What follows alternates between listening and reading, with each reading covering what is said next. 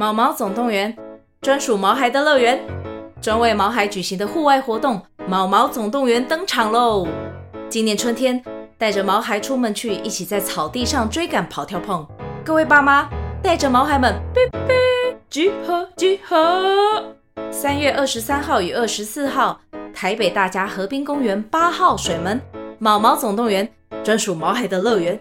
活动详情请见资讯栏或至 Klook 售票网站。他想说奇怪怎么了这样子，嗯，结果最后那天晚上他就跟他讲说，啊，男生，对，他的家人把他赶出去了，就因为他一直想跟这个女生在一起。我想说天哪，是我妈哎，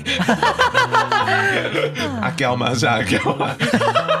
他不是说他们忍不住讲了那通电话吗？嗯，就那通电话被他妈听到了，啊，所以就完完全全就大吵。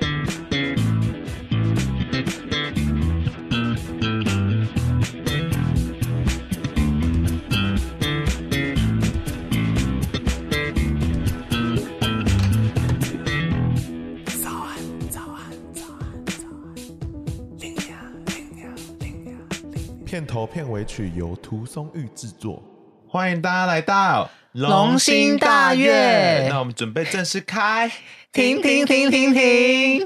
老人家说，戏如人生，人生如戏，而有些人的命为何堪比八点档？究竟人能不能胜天呢？我们真的有办法吗？这就是我们今天想讨论的。因为有些人的命确实是比较凄惨一点，对我们家就笑不出来了。会哭哦。那想问说，你觉得八点档会是别人的真实人生吗？哎、欸，我小时候，因为我大概从小学二三年级就开始看乡土剧八点档，我那时候我真的百分之百相信这就是人生。你说什么金色摩天轮啊？那些对，都一定都是真的，那些婆媳关系都是真的。对，会去也是吧？我觉得，我觉得是，我都是从，我觉得都是从现实中取材啊。当然，后面有一些什么文明星花露水变年轻那种是假的之外，嗯、其他很多层面，什么婆媳问题是真的，就是有这样子的打给。而且我觉得题外话讲一个，就是我觉得以占星来说，还要扯到占星。Uh huh、我觉得神话大概就是古古早的八点档。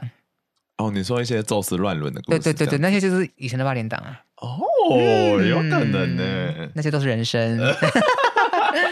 对，那你有觉得自己人生哪一刻是在演八点档的吗？我永远都是在演主角啊。是八点档的那种吗？镜头里在 zoom in，因为我觉得八点档好像都跟家族的故事会很有相关。然后有一次我去刺青，因为我跟我妈坦白，然后我妈就气到不行，然后我妈没办法跟我讲话这样子，然后我爸就回来协调，然后。那一刻真的太荒谬了，就是晚上我在房间，然后我爸就说来啦来啦，然后我妈就坐在床上哭，然后就我爸就说来，你跟妈妈回西得跟我妈说道歉这样，然后我妈就别过头一直不看我，然后我爸就说来跪瑞。他叫我跪下去，然后我就跪下去跟我妈说道歉呢。我会觉得天哪，有必要这样子吗？我但某种程度还有另外一层面的荒谬，是因为当我刺青的时候，我妈对我的一切的情绪勒索，让我看清说我跟她的亲子关系很多成分都是我妈把自己的想法放到我身上。嗯，那以前我会觉得说啊，我要服务她这个想法，但那一刻我其实是清醒的，这样。嗯，我就觉得说，why？就是我的人生呢，这样你就站起来了嘛？本来是跪的，心中站起来。最好笑的是这个，你心中知道这样，但你他妈还是做了，很服务型人格会做出来的事。哦，对，来这个自白时间。嗯，所以我小时候其实有犯罪过。你说偷东西啊？哎、欸，因为感觉这是最容易犯的、啊。那个那个时候有有点戏剧化，然后我觉得很像八点档，是因为大家很流行，就是游戏王卡牌，不是会流行什么金卡、闪卡跟钻卡那些。然后当时哎、欸，我真的不知道，就是 我根本也没有在玩游戏王卡，然后可是没有玩。对啊，我那时候是玩战斗陀螺那一系列的。Uh, uh. 对，反正我没有特别去玩那个卡，但重点就是有一个人就很有钱，所以他就带了那个很亮的游戏王卡来。另外两个同学就是不知道为什么，就是我们三个一起的时候。嗯，我真的忘记是谁出了馊主意，嗯，就说我们去偷过来吧。然后重点是这个人提议之后，其他人还互看说好，就俨然成为一个犯罪组织。就是我当我我现在想想，我完全当时不记得那个脉络是什么。嗯、对，大家不要说我善良，我是个劣根性。我后来有学佛啦。才改邪归正。好，但小学的时候，后来就是。我们真的就是趁大家去上乡土课，uh huh. 会换教室的时候，uh huh. 我们三个就鬼鬼祟祟的，就是有那种间谍感觉，噔噔噔噔噔，很认真的气话，哎，不是说那种可能一时兴起的，对。嗯，然后我们三个就比大家晚进办公，进进那个乡土教室。对，然后好像就是他的包包，还是他铅笔的翻啊，然后三个就分工这样把它翻出来之后，我也忘记那个卡最后放在谁那里，应该不是在我这。嗯，但重点是我们三个就是偷完之后，我们就若无其事回到那个进到那个乡土教室，上诉成课堂事件吧。后来乡土课好像有两节，嗯、然后第二节的时候。老师就点名我跟另外两个同学说：“哎，你们三个过来。”然后还窃窃私语跟乡土老师讲讲说，就这三个人要离席这样。让我们三个，然后重点是老师一进来说点点名那三个人的时候，全班都回头。嗯，然后当下真的想说：“哇，太可怕了。”对。然后后来就是不知道我我忘记到底为什么会知道、啊，我忘记为什么了。反正老师就有循线揪出是我们三个就是一伙的这样。可能我们当时其实手脚很拙劣吧。太可怕了！然后当时我就想说，哇，我的命真的，因为当时改变了嘛？很可怕，是因为大家都分别找了家长来，这样啊，这么严重？对。然后老师还唠狠话，就说校长听到这个很不喜欢，很不高兴。但是那个同学家里很有钱是吗？对，我想他妈妈是家长会的。现在想一想，这成绩很高哎，嗯。但重点就是回在回家的路上，然后我妈还有讲说，就是你不应该这样。对，然后就想说这件事我要跟爸爸讲，然后你完蛋了，这样爸爸会气到跳脚。这个词我永远记得，气到跳脚。这对小孩子来讲会觉得天崩地裂。嗯，那时候压力就很大。嗯，那回家之后也没事啊。像你刚刚讲的，很多人都会有小错嘛。嗯，我后来真的学佛喽。但这里之后那一刻，我就知道说我绝对就是犯罪会被抓到的人，所以就是不能心存侥幸之心。好了啦，那我们不要再听下面的故事。那我们先听第一个案例哈，嗯、这个叫王不留行路路通，好难哦。他是一个生理男，他呢就是有一个离奇的故事。他当时跟他的前任男朋友在一起，然后他还是大学生，对同志圈完全的不了解，对感情也是懵懵懂懂。嗯、第一次呢，他就使用交友网站，然后就认识了一个住在台北的他。然后他就突然被对方包养了，好顺其自然的，好过分哦！那过程就是他也从来不会去探究对方的隐私，因为他就是每周隔周末假期，他就会搭车上台北，就跟他吃饭逛街啊。然后对方还会给他一点零用钱。然后一开始他就是也没有想太多，然后也就跟他聊得很来。除非就是问到一些他的私事的时候，对方都会完完全全把话题转开。然后这样的关系就进行了一年。然后他突然有一天想说：“哎。”我就 Google 一下他的名字好了，这样。结果意外发现这个人竟然大他两轮年纪，嗯，他竟然连年纪都没跟他讲，Google 得到哦，他是一个曾经的歌手，所以是哦是明星，对，是明星，曾国城，我不想知道。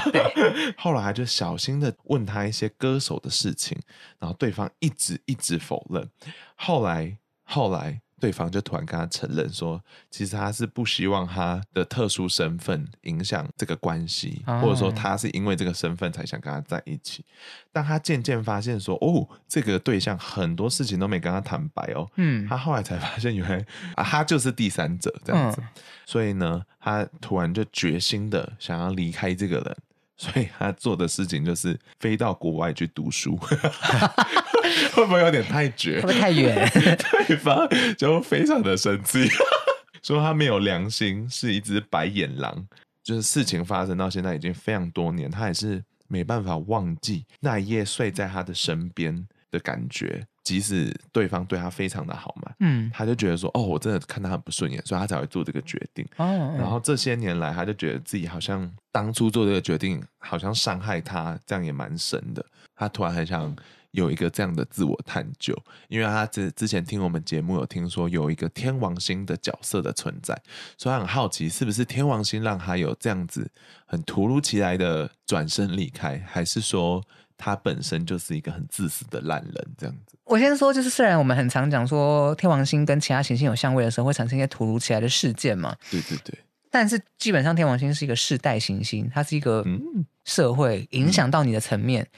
嗯。所以当你今天内在驱动力做了一个行为的时候，你不可以怪给天王星，就是天王星是个世代行星，它跟你的内在驱动力是没有什么直接关联的，所以不可以怪他。这是他烂，要怪你自己。可是我没有觉得他烂呢，因为你看他的火星就是在母羊座啊，所以我觉得他这个行动大胆果决，并且勇于执行的这个能量，自然产产生的。就是他只是想为自己做点事而已。对，嗯，所以我没有觉得特别的不行。但他这个多年后的内疚感是怎么发生的？这个午夜梦回也太特别了吧？这个就要非常聊到我们星盘当中所有你是月亮星座在摩羯座的朋友。嗯，虽然他当下火星已经行动了，行动已经出去了，嗯，但实际上情感这种东西有时候，尤其摩羯要花时间消化嘛。然后我们很常知道说，摩羯的能量其实是个比较不容易意识到感性面的存在。会不会太久？可是他可能有意识到这件事，但他没有其他的能量去把它消化掉。哦，我觉得其实人很常这样子，就是你知道那个东西在那，你不想面对它而已。对，而且这个记忆因为四分像了金星哦。所以它的影响到就会变成说，他在恋爱当中的下一场恋情很容易基于之前的经验，他觉得怎么样，所以他肯定会再次想起来。嗯嗯嗯。但实际上，我还是要给他一点信心。他名字太长了，不念。王不留。对，王不留，我要给他一点信心，就是月亮摩羯的出口。他现在的问题是在于他内疚之前的这种直接离开的行为嘛。嗯。但我必须说，这件事情在某种程度上，以星盘的配置来讲，它保护了你。我的看法是这样。哦，或是免于那个金星跟月亮四分相对他造成的伤害，他在照顾他的情绪。应该说，这可能是他当下觉得的一个解法。但我相信他，你知道，人老了就会觉得说，年轻有时候做事情不够圆滑。嗯，就我们不需要搞到两边都这样子。对，可是可是，如果王不留今天想要知道原因，那我们去探究原因的话，嗯、很难聊到啊。因为我们很多案例都这样嘛，就是很多金星十二宫的朋友，嗯哼，你的恋情怎么样？非常容易遇到就是见不得光的恋情，三角恋啊，别人小三这种都算是。对，然后如果要给王不留建议的话，就是他的金星，因为刚刚讲了四分像月亮嘛，稳定成家的这个愿望跟想法跟需求，嗯哼，他们之间是存在一个冲突的，这个是王不留必须去解决的。哦所以他还是有可能继续在当小三。嗯，谢谢星盘。嗯，不一定是小三，但对方可能像对方不愿意承认这段关系。哦，我知道深贵的人这样。哎，有可能，有可能，有可能，像这这个类型的，可能也是。那你会想睡明星看看吗？会啊。那你会想睡谁？哎，睡谁哦？对，啊，许光汉。假的，我觉得他蛮帅的啊！哎呦，哎，干嘛？他如果脱光，我应该也是可以。Really？干嘛？You're so boring。他跟天蝎座，我要猜一下。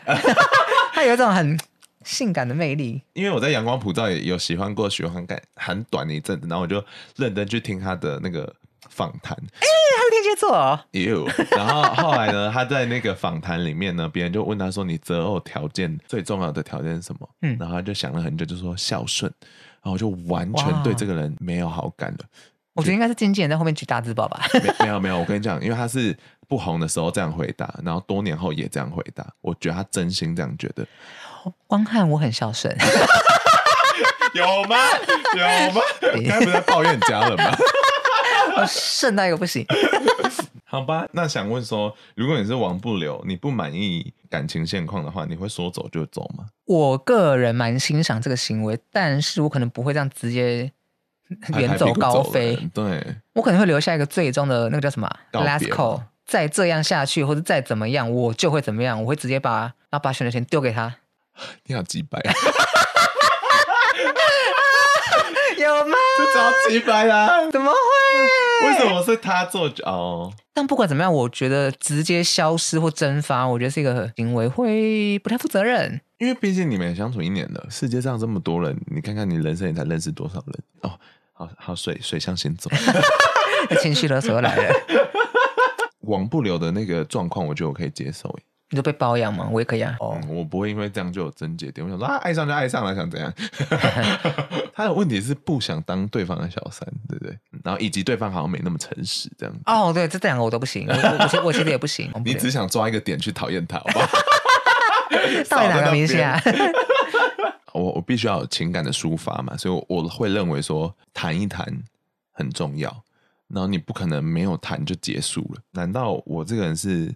不值得你的努力吗？我是一个说丢就丢的一个角色，我那么不重要啊？干你娘！留个纸条啊！那比较讲，打个电话也可以，OK？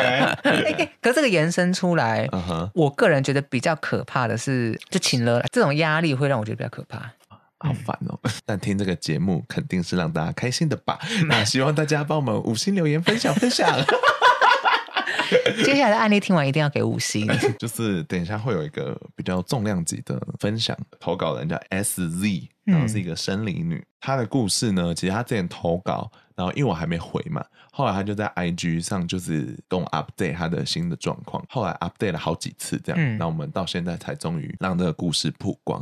这个故事的状况大概就是遇到对方家庭的阻挠，就听起来对我们来讲是一个非常像十年前我在看八点档的故事这样。嗯、那竟然没想到他们年纪跟我们差不多，所以我们来看一下他的故事。他说他的本身的工作是助人相关的社工系统，但是他也会对自己的外表没有自信啊什么的，但他已经很努力的去瘦身，然后也去年不知道哪一年，不好意思，我不知道拖多久，他可能拖了两年了吧。他说他现在已经瘦了三十公斤，我猜。他某一年已经瘦了十五公斤，还在继续努力中。然后他觉得他自己的人生就花很多的困境是去讨好别人，然后拖延逃避问题呀、啊，然后常常就是扮演倾听者的角色，然后总会觉得说自己有一天会被别人丢下来的心。看这些像神秘学的东西，比如说人类图、脉轮啊、精油、香氛的东西，来按捺他自己心中的不安。他说他目前只谈过一段感情，时间不长，但对他而言是造成了一些创伤，觉得自己是被丢掉的感觉。嗯、那事后反省，他是觉得说太浪漫了，又讲不出自己的需求，才让对方抓住他这一点去伤害他。我觉得他其实有认真在分析自我。这样，嗯、那接下来呢，就是。他就跟我联络了，他就说：“哎，他目前认识了一个新的对象，每一天会聊天聊一到两个小时，是很亲密的。就这个关系就持续了半年，怕疫情的关系，所以他们那时候都没见面。对方是逃避与我见面吗？还是他是很害怕长期的感情关系呢？这是他那时候的一些心灵的困惑。他他觉得说，难道我这样走下去，会又跟前一段感情一样吗？就是以失败收尾。”会吗？这样子，对方的学经历啊，让我总会有一个下意识觉得说，shit，我是配不上他的，因为他曾经被他上一段关系的家人说，嗯、他是看上对方的钱才去找他，这是诽谤嘞，可以告吗？如果可以的话，我鼓励 SZ，、嗯、所以他自己也会很害怕对方的家人没办法接受他，所以他那时候也提问了说，说我该如何突破这个困境？那接下来，不好意思哦，因为我一直还没 认真的回复他，所以就累积了这么多故事，所以呢，他的人生就到了下一个篇章。他跟他的对象见面出去玩了，嗯嗯，然后就双方的感觉都觉得很不错，结果没想到。八点档开始悄悄上演了，嗯、就是他虽然非常的老实，没想到他老实到跟他爸妈也很老实，所以他会跟他爸妈讲说：“哎、欸，他认识新的女生啊，怎么是网络上认识的？”这样，嗯，结果他的家人完全没办法接受网络交友这个概念，然后他爸妈就说：“像你之前谈的恋爱的对象，明明都是研究所的、啊，也不是网络上认识的、啊，只说你就是被这个女的蛊惑啦。” 然后说这个女的就只是个普妹，他说他会给你仙人跳，好，反感哦。他那时候就觉得说，倒不如你就直接封锁我吧，我。你知道八点档干嘛还要演下去？所以他们为了这件事情就认真谈了一千大概四个小时。最后的结论就想说啊，就不要每天都打打电话了，改用文字的方式来联络。没想到他的爸爸突然发现癌末了。谁的爸爸癌末？就是 SZ 的爸爸。嗯，来打这段话的时候，他其实是确诊。接下来来到这个故事的第三段了。好长，好长。然后他就跟这个对象藕断丝连了好几个星期，然后他爸妈疯了。然后他那时候就得知这个消息，想说：“天哪！为了我大吵架。”然后他就发这个高烧，写很多手写信要给对方。对方好像就觉得说：“哇，其实 SD 还是真的很有心，所以他还是想要为了这段感情再努力的拼一波。”然后他们还有忍不住偷偷打电话。后来呢？隔天早上，对方做完没有跟他讲早安，他想说奇怪怎么了这样子，嗯，结果最后那天晚上他就跟他讲说，他被赶出家门了啊，男生被赶出家门了，对，他的家人把他赶出去了，就因为他一直想跟这个女生在一起。我想说，天哪，是我妈哎，阿娇吗？是阿娇吗？他不是说他们忍不住讲了那通电话嘛？嗯，就那通电话被他妈听到了啊，所以就完完全全就大吵，就被赶出去这样子。然后这个男人就说他们不适合再联络了，就是这样下去好像也没有好的结果，就好好照顾自己，好好照顾自己的家人吧。嗯，然后他就觉得他那时候看的时候心很痛，因为其实你感受得到两个人都还蛮珍惜彼此的。后来就消失好几天，然后就完全没有任何的消息。他爸爸回诊的时候就突然送急诊，他那时候其实偷偷就心里许了一个愿望，想说啊，还是就一了百了吧，就让他就是赶快结束，就不要再急救爸爸了这样子。对，然后呢，就这么这么多的烂事，他最后还是忍不住想要跟对方再联络一次。然后这一次终于联络上了，跟他讲了一下他的想法，跟他自己受了什么委屈。最后他还给对方一个祝福，是希望他遇到一个爱他的女人，也请他好好的保护他。就讲完这些事情，就说要跟他说拜拜了。这样子，那一段通话就听得出，他说他感受得到这段对话他是爱他的，只是他被困住了。他们都很珍惜他们拥有这一段相真心相待的过程。但 SD 就说，虽然他觉得很爱他，但也许也没那么爱，要不然他们其实是可以一起搬出去住的。然后 SD 就打了一段话，他说是张爱玲对胡兰成说的：“遇见你，我变得很低很低，一直低到尘埃里去，但是我的心是欢喜的，并且在这里开出了一朵花来。”SD 就说。但在现实中，才开不出什么该死的花呢。嗯，好像是。从此就道别。然后他最后就说，他的朋友那时候就跟他讲说：“呃，SZ，你就是一个普通的女孩子，你没有办法当惊世逆袭的之子。”这是朋友吗？说不定是很了解他才会哦，有可能让他放手。嗯嗯。所以其实讲了整个 SZ 的。很辛苦的这一段故事，想要问的应该是说，就这两段关系都被对方的家人就是阻挠，嗯，所以很想问说，哎、欸，是星盘上有暗示吗？然后他适合怎么样的对象呢？这样子，哇，S D 这个让我想到，因为他刚好两任都有这样的状况嘛。我大概讲了十五分钟，我以为是有声书哎，各位有听懂吗？我现在搞清楚，其实他是女同志吗？不是吧？他也听不懂。对方是男的。好啦，就是反正他因为两个人的关系，让我想到我们在占星学当中有一种叫转宫制。嗯，就是你可以从转宫的状态、宫位，从宫位起始点来起算。嗯，所以五宫为起始点，把把他的五宫当做他的第一宫来看。嗯，从他的星盘开始数，土星在哪里呢？一二三四，家庭的四宫。哦，所以就是说。他的恋爱对象的家庭对他而言会造成一个偌大的压力。哇，这是一个转工制，我觉得可以，大家有兴趣可以去研究的一个方式。好酷哦！但我觉得转转工制，我个人使用经验上并并不是每次都是可以印证这这么好用。对，嗯、所以我觉得这是一个看法。但我要非常大力的，就是先安慰 SZ 啦，就是我觉得你真的很棒，嗯、然后我觉得你也很辛苦了。嗯，可是重点是，我觉得从你的新闻中看起来。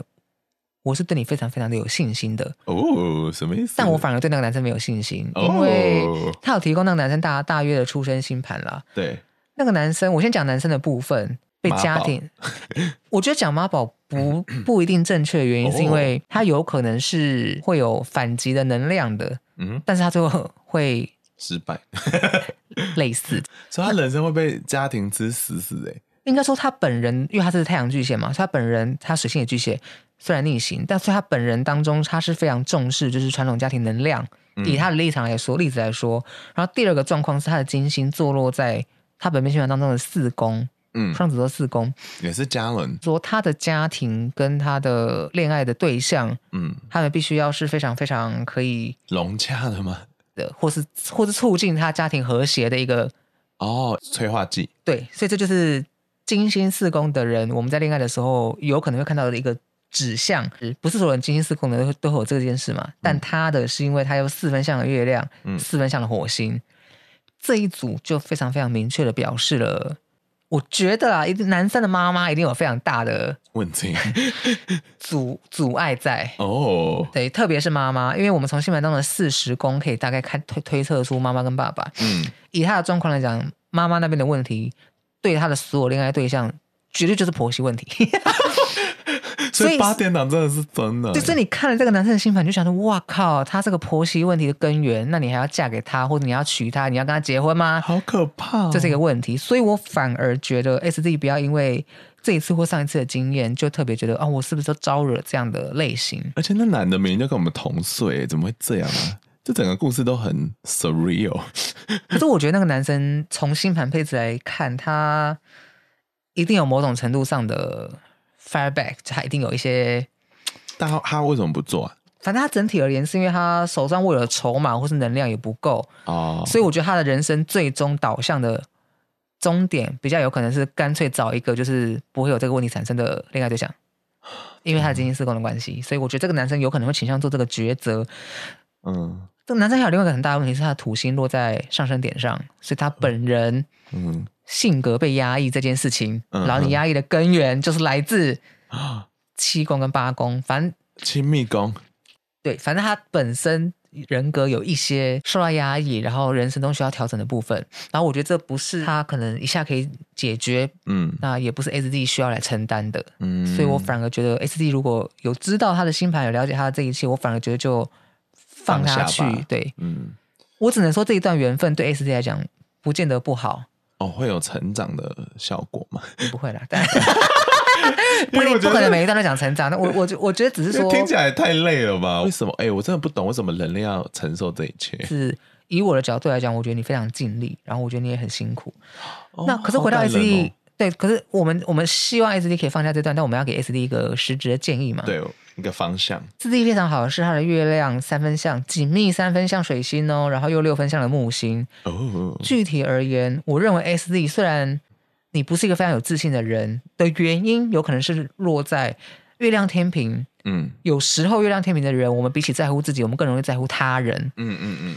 那或是衡量我们跟他人之间的关系，或者我们跟他人是不是有站在同一个起跑点上。所以不是只有水象星座的人会敏感哦，某种程度来讲，这种也算是一种敏感的，因为他其实是去思考别人，然后也思考自己，来思考我们之间的关系。对，好。但其实他在填表单的最起头是这样子，他就讲说自己没自信，但他到最后他其实讲说，呃，虽然我是一个普女，但我真的有这么差吗？那我好像我就是要告诉你，你没有这么差。对啊，我也觉得没有啊。而且你的月亮六分像木星，它就是要告诉你，不是一下就茁壮，我们慢慢的茁壮，我们慢慢的长大。嗯、对。然后我觉得它的月亮跟水星的这个三分相有非常重要的指示，就是你可以多把你的情绪用文字、用语言，嗯，或是录音各种方式把它记录下来。嗯、呃，有时候你不觉得情绪给给在那边的时候，我们讲最简单的好了，你、嗯、你很难过，你就想 po 限动，对不对？嗯 就大概这个逻辑吧，所以，我我觉得他，你有办法把它幻化成这么多的文字能量。你你你在做这件事情，某种程度应该是可以帮助别人的，因为很多人会在听到别人的故事过程中，然后去成长。对，但总体而言，六宫摩羯的这个能量，嗯，能量场暗示的就是说，你在职场中就是从底底层开始慢慢走，慢慢爬，嗯、然后就是越爬越高。所以，公家机关是个。明显比较有那个阶层，一步一脚印这样子。对，哎，那他是，呃，你觉得他新版中有惯性讨好别人的状况？天平其实也是一个很容易有有一失衡的时候，就蛮可怕的一个一个状态。我们大学同学，对，我们大学同学直接失踪。他他一开始烂好人，烂好人，烂好人，到他就失踪。然后我觉得他现在真的非常，他平衡，他状况好到他已经变三点零了，就我觉得很不可思议。嗯、所以我觉得。S Z 应该也有机会，如果你们都是月天平的话。我如果帮他想要设定一个比较稳定的状态，好了，嗯，可以跟你走长远关系的人，他最好是一个慈善领域的人。哦、真的假的？对，还有很像神棍。七七宫就是我们会结合的对象的人，他的七宫头是水瓶座，呃、博爱的，嗯，或者他可能是在。为某一个权益做争取的，嗯，可第二个是双鱼座，就代表了付出、给予跟慈善的能量哦。所以如果具体的建议的话，我认为就是 SD 未来的恋爱对象，你可以多放眼在你在社工领域当中遇到的人，嗯。他可能是某一个协会的理事长，或者他可能他可能刚好是你服务个案什么，他可能也是具有相当的慈善背景，嗯、或者你们介于某一种状态，你们合作，嗯、但他不一定要是你同一个社工领域的人，嗯、但他背景上，我觉得找这个领域的人对你来讲是好的，嗯，可以试试看哦。好，SD 真的辛苦嘞，真的辛苦，我没有办法想象说对方的家人如果一直疯狂阻挠会怎么样。如果如果是你，你会觉得怎样？其实我觉得这是他的事哎。但是他就是明显影响到对方，你的对方的情绪啦，所以我就会扣他的分呢、啊。就是你没有办法处理好这件事情，不是啊，就是就你没有办法处理好，你只能二择一嘛。如果你不能处理好的话，啊，那你二择一，如果你择了不是我，我就会难过啊。可是哦，就像 S E 讲的，为什么我们不搬出来住？或是为什么？对，其实还有很多选项，对吧？对啊，对啊，对啊。然后我确实也理解 S E，就是如果在这个状况下，我会不会觉得他是真的不够爱我，或是我是不是不够好？嗯，嗯，让你做了决定是找那个虎妈这样，一直预设的虎妈。对，那个虎妈有什么好丢的？对啊。可是我觉得原生家庭的命题真的有点太困难，所以你会，我可能会希望陪伴对方一起经历过这一切。哦、但是如果像如果像这种案例，我就会觉得说啊，好像 lost cause 了，就已经没有机会的话，那就真的就放掉的感觉。嗯哎，可是我观念跟你有点不一样。假设你家都是每个人家都有一个猛虎，就你不能让你们家的虎出来咬我啊，会咬我们这样的。没有没有，你这样的态度就是直接把他的家视为他的状况。可是可是他的家人也是一个个体啊，我们应该把大家都看成一个一个人吧。所以是他妈这个人突然你就把他当一个小三在那边干预我们吧。哦，这个时候我就会觉得，我也会告诉他，我觉得怎样做更好。对，我现在想到，如果是我的话，我就直接去吵架了。你说你亲自哦，我会跟他讨论看看啦。如果你觉得我直接去跟你跟你妈或者跟你爸谈，你会觉得会不会好一点？哦，我我觉得我蛮常会这样子。对，因为你可能不了解，你可能不了解我我多漂亮，或者你不了解我的魅力，你才会这样一直烦我啊。其其实讲真的，我们就吃一顿饭啊，对啊，会怎么样吗？不喜欢就不喜欢嘛，要么我们就直接让这件事结束。对，我反而觉得其实还有很多最后一搏或最后一个确认的机会了。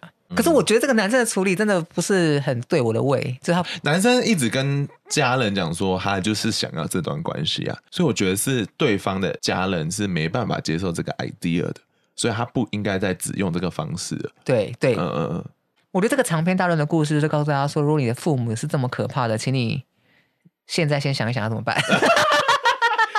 我觉得告诉大家好了，就是如果你有办法靠自己生活的话，那其实是父母。情感上需要你吧？你应该情感上不需要父母，还是只有我？那其实这是一个风险，就我有需要为了我新认识的一个例如恋爱对象，我现在一头热，然后跟我的家庭都切割？明显是那个男生的生命课题。他、啊、如果今天不跨过他，你永远都会被你这个他妈的虎妈困住。哎，你想要甘愿这样妥协一生吗？所以我们应该，所以我才说他应该自己解决。我应该找个已经跨 过的。就我要找一个已经跨过的人，我干嘛跟他一起跨过啊？请你跨完再找我。哦，哎、欸，其实，但我我觉得我会分呢，我会觉得说有一些课题我自己跨过了，然后你现在还卡在那个阶段，对我来讲会有一点，就是我们真的不在同一个水平上。嗯，之前有一个影集叫做《性爱自修室》，对，然后里面第三季有个男的一直被骂，喜欢上一个刚承认自己是双性恋的男生，嗯，然后这个男的早就出柜，他是同性恋了。然后他想说，你现在还在那边扭扭捏捏，说不敢跟我在一起，然后要要跟我在一起，我根本就看不懂你在干嘛。因为我的身份被霸凌那么久，然后我走出来了，为什么我还要再陪你经历你这一段？嗯、他就他最后就跟跟对方讲说，我觉得我在这一刻，我决定的是我想要飞了，但你还在学走路。嗯，所以我，我我觉得我也可以明白你刚才想讲的，就是大概是这种感受。带我飞。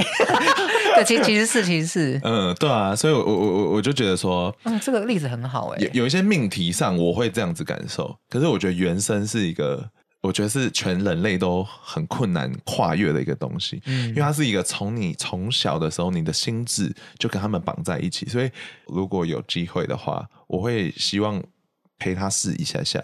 所以，我觉得其实 SD 也陪他半年了嘛。嗯，没有没有 work out 嘛，所以我觉得你真的尽力了。我对我觉得他尽力了。对对对，那如果你的疯家人是疯狂阻挠，嗯、你会怎样？就我真的忍到受不了，我就会直接离开这个地方，或者我就是再再一次啊，Let's go！你再这样，我就要离，我就要搬家。你再这样，我就要。你这是通牒王、欸，一直下一些最后通牒。你要不要出一本书？通牒龙龙。我现在就告诉你，再这样，我真的就会搬出去，你就会损失你这个儿子。你 OK 吗？你 OK 吗？你人生有因为通牒真的达到什么过吗？但我妈很容易心软，所以会。对，其实我觉我觉得，就是如果你跟家人的话，你不要讲说他们知道怎么利用你，你其实也怎么知道怎么利用他们的，啊、因为你知道哪些东西是他们真的 care 的。然后我觉得你们需要意识到说，其实到某一个时刻，我觉得爸妈需要我们的程度是比较多的，我们其实没那么需要他们。这时候你就知道你的权力超大。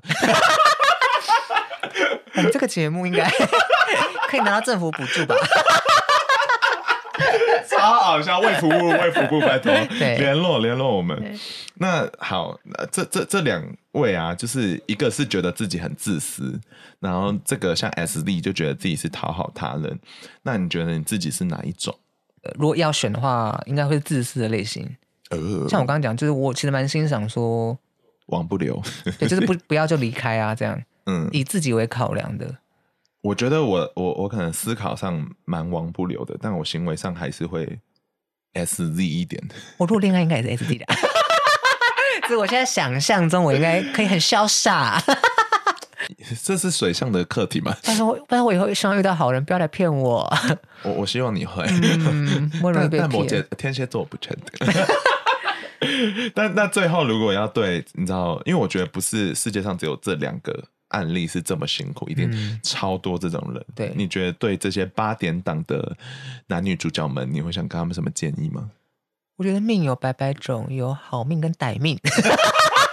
你就是歹命，但歹命的故事大家都爱看，所以 这没有帮助哎。没有啦，我我是想跟大家讲说，就是有时候大家觉得生命比较刻苦的时候，或是你觉得哇，why me？为什么是我经历这些的时候？嗯我们真的很难从各个角度，包含神秘学，有时候也很难啦，嗯、去找到真的跟你说为什么你会，为什么是你要经历这些。嗯，但我反而有时候会觉得，至少你经历了跟别人不一样的状况。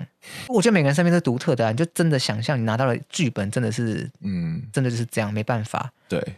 那我们重点是我们演完，或者我们演的当下，最好的状况是让下一个拿到这个剧本的人 有依可循，或者不要那么痛苦。嗯、我觉得都是好事。我觉得就是，如果通常演八点档男女主角，可能会有一个情境是他们会沉溺在这个剧情里面。嗯，他们好像会蛮喜欢演，你知道苦海女神龙啊，我演恶婆婆，我演那个干妈呢。就是你在那里面，其实你会觉得说，哦，我楚楚可怜，对对对，全世界我最可怜。但我觉得你要明白说，那个是有毒的医。那第二个是，我觉得其实以我自己的状况，从小时候我就觉得我拿到错的剧本了嘛，那我一直有这个观念，然后我就觉得说啊，我的命是不是真的比较糟？真的有些时刻我就真的这样想，嗯，然后我我就想说，我到底是经历糟糕的事情，还是我经历一个糟糕的人生啊？可是像我现在到一个平稳的状态，我回头回过头看，我都会觉得说。哦天哪！我只是在那个 moment 里是这样，但我还是过得来，嗯、而且这个过得来的意念，是我每一次遇到难题，我都觉得我过得来，我从来没有怀疑过。嗯，我不知道为什么，但我真的觉得说我一定过得去啊！他妈的，可能就是因为我过去拿到这些不好的剧本，让我有这个自信。坚强的上升摩羯，嗨，其实确实是因为对啊，嗯，然后我我我很坚信的就是不害怕面对就对了。嗯，你不面对事情不会解决。我我觉得大家偶尔可以逃避，但你要想的就是逃完之后你还是要面对。